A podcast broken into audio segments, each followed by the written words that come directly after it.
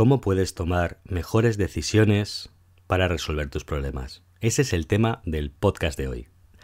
Así que quédate hasta el final y descubre un sencillo sistema de cuatro pasos que te ayudará muchísimo.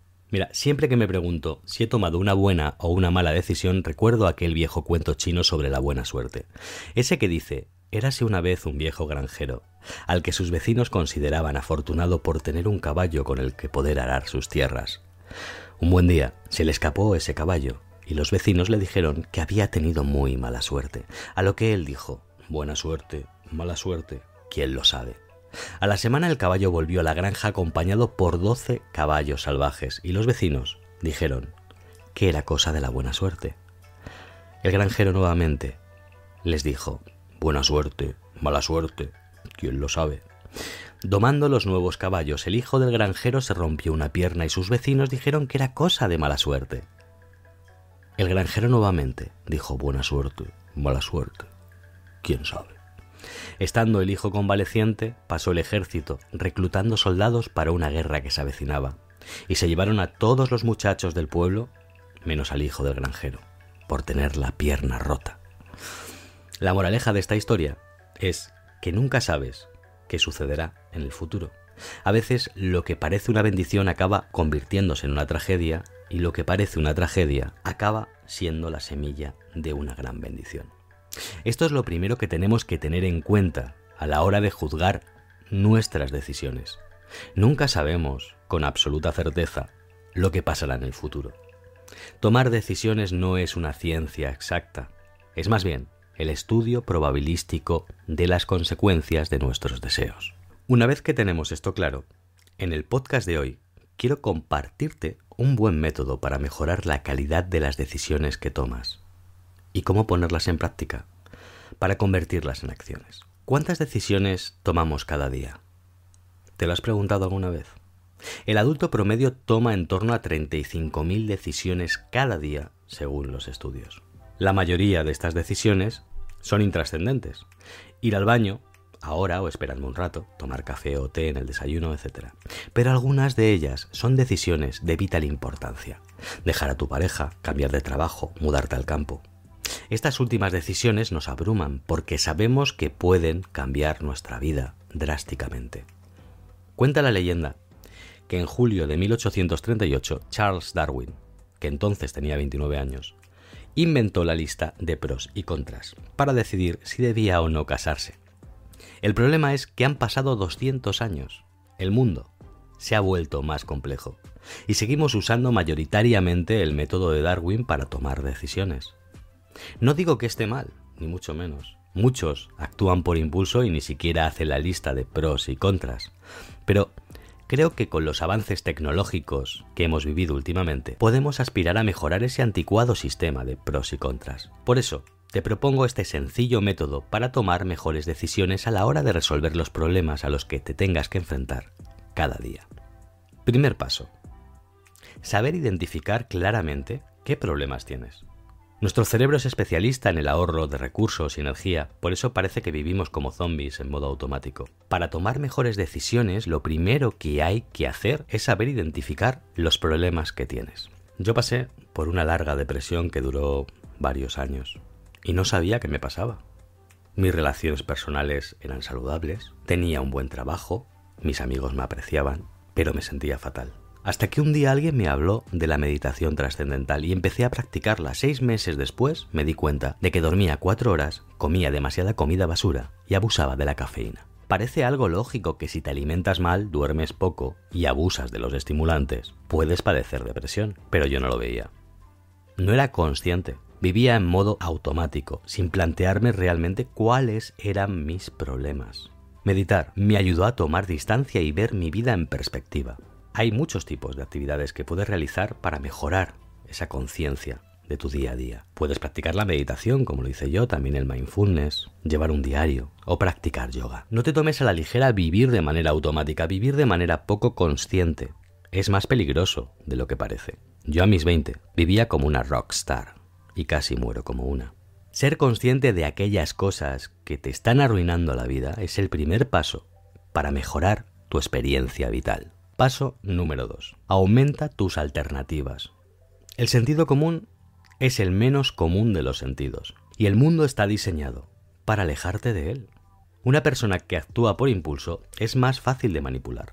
Por eso la publicidad se centra en saciar tus deseos inmediatos, evitando que pienses a largo plazo, haciéndote partícipe sin saberlo de experimentos sociales al estilo del famoso test de la golosina del doctor Walter Mitchell. Este test, conocido originalmente como el test del malvavisco, consistía en llevar a un niño a una habitación donde había una golosina, una nube de azúcar, y le decían que si era capaz de resistir la tentación y no comerse la nube de azúcar durante 15 minutos, después podría tomar una más, es decir, dos golosinas. Aproximadamente un tercio de los niños fue capaz de esperar, tras 14 años de seguimiento de aquellos niños que pasaron por el experimento, Mitchell descubrió que aquellos que se mostraron más impulsivos y no fueron capaces de esperar tenían más baja la autoestima, mientras que los que habían esperado eran personas socialmente más competentes y con mayor éxito académico. También eran menos propensos a mostrarse agresivos y a mostrar una reacción exagerada si se ponían ansiosos por el rechazo social.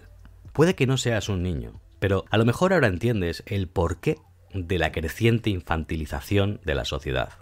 Quieren que prefieras la gratificación instantánea y compres por impulso. En esta cibersociedad vives sometido a la hiperestimulación de tus sentidos. Todo el mundo quiere tu tiempo y tu atención, y para esto apelan a tus instintos más primarios. Necesitas alejarte de esa constante manipulación para poder pensar por ti mismo, porque los árboles te impiden ver el bosque. Tienes problemas, como todo el mundo, pero si no tomas distancia, solo encontrarás las soluciones que la sociedad te quiera vender. En un estudio del IDC realizado en 2018 también se destacó que las organizaciones invirtieron billones de dólares para modernizar sus negocios, pero que el 70% de estas iniciativas fracasó. Esto ocurrió porque las empresas priorizaron las inversiones en tecnología sin crear una cultura de datos que las respaldara. ¿Qué significa esto? Que necesitas analizar los datos antes de saber en qué invertir tu tiempo, dinero y recursos. Una vez que analizas todos los datos a tu alcance de manera objetiva, céntrate en obtener el mayor número de alternativas posibles para solucionar los problemas que hayas identificado. En 1980 el profesor Paul Nutt realizó un estudio y analizó 78 decisiones tomadas por altos ejecutivos de una serie de organizaciones públicas y privadas de Estados Unidos y Canadá. El profesor Nutt descubrió que los participantes que consideraban solo una alternativa ante un problema determinado, juzgaban finalmente su decisión como un fracaso en más del 50% de las ocasiones, mientras que las decisiones que implicaban contemplar al menos dos alternativas se consideraban un éxito en dos tercios de las veces. Si esto vale para los ejecutivos más poderosos del mundo, a ti te viene de perlas. Piensa fuera de la caja y encuentra varias alternativas a tus problemas. Paso número 3. Comenta tus opciones con tu grupo de sabios. Cuatro ojos ven más que dos. Acostúmbrate a escuchar las opiniones de los demás. Hay personas que han pasado por el mismo lugar donde estás tú ahora y te pueden dar muy buenos consejos. El problema de pedir consejo es básicamente no pedírselo a la persona adecuada. ¿Por qué le preguntas a tus padres si es buena idea o no estudiar interpretación? ¿No sería mejor preguntarles a varios actores para que te informen objetivamente de los pros y contras de su profesión? Es más, ¿no sería más conveniente que eligiéramos actores de diferentes géneros, orígenes socioeconómicos y procedencias geográficas? Es por eso que los grupos de alcohólicos anónimos funcionan tan bien y tienen una alta tasa de recuperación entre sus miembros. Reunirte con personas diferentes que hayan pasado por el mismo problema que tú te hace sentir menos solo y descubrir diversos puntos de vista sobre cómo afrontar ese problema que tienes. Consultar a personas con conocimientos prácticos sobre aquel problema al que te enfrentas te ayudará a elegir la mejor alternativa. Acostúmbrate a buscar diferentes opiniones. El problema es que solamente buscamos aquellas opiniones que nos dan la razón acerca de lo que queremos hacer. Y eso no es una opinión, sino validación. Y por tanto, es ineficiente. Paso número 4 contrastarlo todo con tu realidad. Una vez que te has vuelto más consciente y has identificado tus problemas y hayas aumentado al máximo el número de posibilidades y alternativas para resolver esos problemas, y después de haber consultado al grupo de sabios, toca preguntarse si encaja con tu estilo de vida esa solución. No todas las soluciones valen para todas las personas. Tendrás valores e ideologías que se opongan a según qué cosas. Tus decisiones han de estar alineadas con tus valores, o aunque soluciones tus problemas, jamás serás feliz. Otra cosa a tener en cuenta es el precio de una solución. Imagínate que concluyes que la solución a tus problemas económicos es estudiar una carrera universitaria. Puede que esa decisión esté de acuerdo con tus valores morales, pero a lo mejor no se adapta a tu realidad. A lo mejor no tienes el dinero suficiente para pagarte una carrera. A lo mejor tus deudas actuales generan intereses y no puedes esperar cuatro años a graduarte y conseguir un buen trabajo para poder saldar esas deudas. Mi abuelo siempre decía, cuando haces lo correcto en el momento equivocado, solo obtienes dolor. Hay un momento para cada cosa. Vives condicionado por los recursos y por el tiempo. Eres un ejército de una sola persona. Has de aprender a elegir bien qué batallas librar y cuáles no, si quieres ganar la guerra. Por último, has de preguntarte si estás dispuesto a ir hasta el final. Hay decisiones que implican cambios drásticos en nuestra vida y a lo mejor no queremos pagar el coste emocional que implican. Puedes querer bajar de peso, pero no estar dispuesto o dispuesta a salir a correr cada mañana 10 millas aunque hacer ejercicio sea una buena solución para tu problema de sobrepeso. Si esto sucede, has de volver al paso número 2 y elegir otra alternativa, como hacer dieta. Quizá hacer dieta se adapte mejor a tu realidad. Has de ser honesto contigo mismo. Pensamientos finales. Ser realista. Ser realista no significa que tengas pensamientos limitantes, significa tener claro a lo que te vas a enfrentar. Tim Ferris entrevistó en su último podcast al doctor Jordan Peterson y este contó una pequeña fábula que ejemplifica lo que quiero decir. ¿Por qué el pollo cruzó la carretera? Porque el pollo pensaba que las cosas irían mejor en el otro lado de la carretera.